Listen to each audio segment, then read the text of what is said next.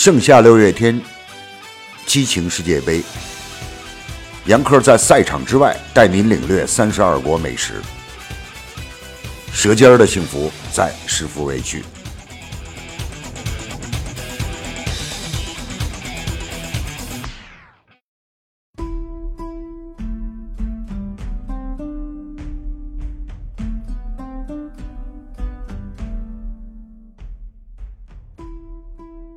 克罗地亚队从小组赛起就看好他可以走得更远。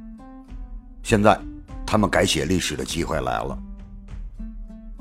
这个连续三次止步于小组赛的队伍，别发挥，一旦发挥出来，莫德里奇、拉基佩奇、佩里西奇、曼朱基奇等群星荟萃的队伍，跟谁都有一拼。这场对阵英格兰队。欧洲主流公司在平局的赔率上都很谨慎。如果从战役上讲，我更加看好克罗地亚的战役。对他们不利的是连续两场淘汰赛点球胜出，体能的消耗巨大。这届世界杯，克罗地亚的美女总统火了，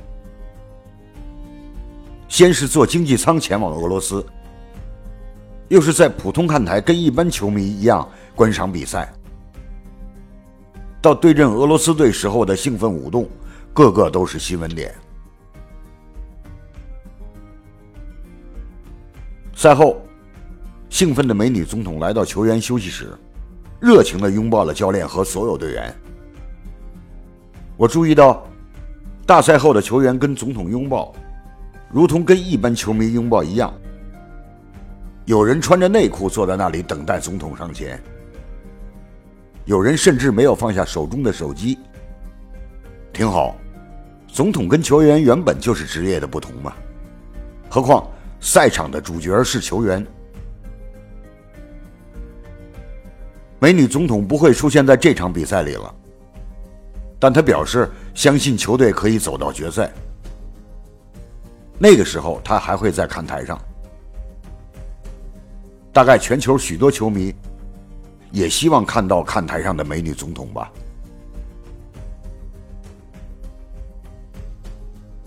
我的认识里，英格兰足球就一个字儿：糙。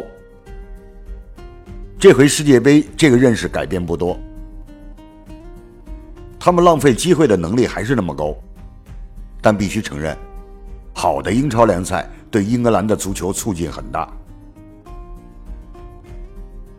进入二十一世纪后，他们的胜率在欧洲球队里排名靠前。至少他们的定位球水平现在很高，占据进球的多数。尽管技术上还是有些糙，但队里的球员都是本国高水平联赛锻炼出来的，阅读比赛的能力都比较好。英格兰队主教练索斯盖特在国内带过青年队。对许多球员有知遇之恩，在队内有着足够的权威性，这样可以保证战术纪律的执行。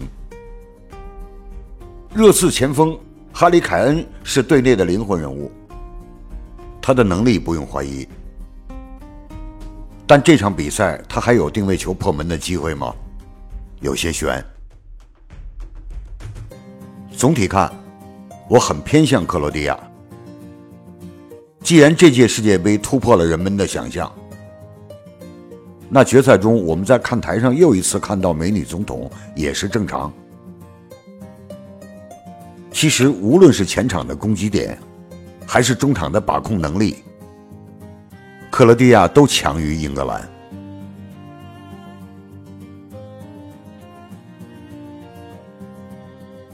大英帝国长期的殖民历史。使得他们的菜式更多的融合了全球许多地方的美味佳肴。反过来，自己的特点已经不突出了。英国人对中国菜、印度菜、泰国菜、意大利菜、法国菜以及美国快餐都有很好的接受能力。如果坚持讲英国人餐饮的特点，那应该是从早到晚的餐食安排。他们有早餐、上午茶、早午餐、午餐、下午茶、晚餐跟夜宵。我的好友文化学者王克明对英国美食有些偏爱，准确讲，他对那里美食的氛围更加在意一些。英国饮食典型的炸鱼薯条跟下午茶，他都给师傅卫去写过文章。我们今天摘录两段，奉献给大家。在湾区的街道上，看到了有名的列王文章的招牌，楼下是个酒吧，门口黑板上写着“英格兰炸鱼薯条”。酒吧里古雅幽静，灯光柔和，几米长的墙从上到下色彩斑斓，层层是酒，多不胜数。远看就像一墙图书，闪耀光芒。盘子端上来，薯条粗壮，鱼却不大，但那鱼裹着面糊，刚刚油炸出锅，华丽漂亮。大概是昨晚就调好了啤酒面糊，放的时间长，炸出来脆。金黄的酥脆，散发着油脂和柠檬的香，白嫩的鱼肉。渗透着海洋和胡椒的味道。油炸两遍的松脆薯条上点点欧芹，也散发着微微的清香，都值得和啤酒作伴。仔细吃来，千万别说人家是垃圾食品。黄油味的绿色豌豆泥，调和出洋葱、大蒜和薄荷的香气，而混合酸味的白色达达酱。抵消了所有的油腻口感。切一块炸鱼，咬一根薯条，喝一口啤酒，嘿，啤酒作伴走他乡，这感觉不错。炸鱼薯条和下午茶是同时代的产物，工业革命时期，一个是工人的，上班路上匆匆的吃；一个是贵族的，午后廊下慢慢的品。一个场景是雾都里的蒸汽机，一个背景是阳光下的绿草地。但后来贵族很尊重炸鱼薯条，爱吃；工人也享受下午茶，爱喝。用恩格斯的话说，英国的工人早就资产阶级化了，所以炸鱼薯条和下午茶很早就没有了贫富的象征。更不代表等级的差距，完全不像炸油条和焖鱼翅那样有天壤之别。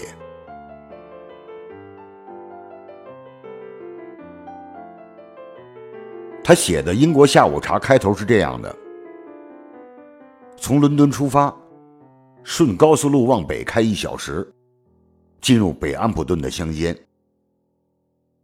土路一侧是树林。另一侧是宽阔的草地，绿草地上羊群散漫吃草。看到汽车，小羊跑到路边来交流。弯曲土路的尽头，茂密树丛上露出了高屋尖顶。朋友请我们在这儿吃下午茶。那地方是一千年前中国唐代时候开始建造的一个贵族庄园。有几座石块垒砌的老楼，挺高的两三层。窗外天湛蓝，白云飘，绿草遍野，有些起伏。河水从中弯曲流过，碧蓝碧蓝。树丛高低之间，远远一点红棕色，那是古老的小教堂。白色羊群点点散布在蓝天绿野之间。那是自古以来没有开发过的田园，是千年不变的英格兰风光。我们的下午茶餐桌就在窗边，好一幅画，想起哈代。英国下午茶有三层盘子，为什么得三层盘子？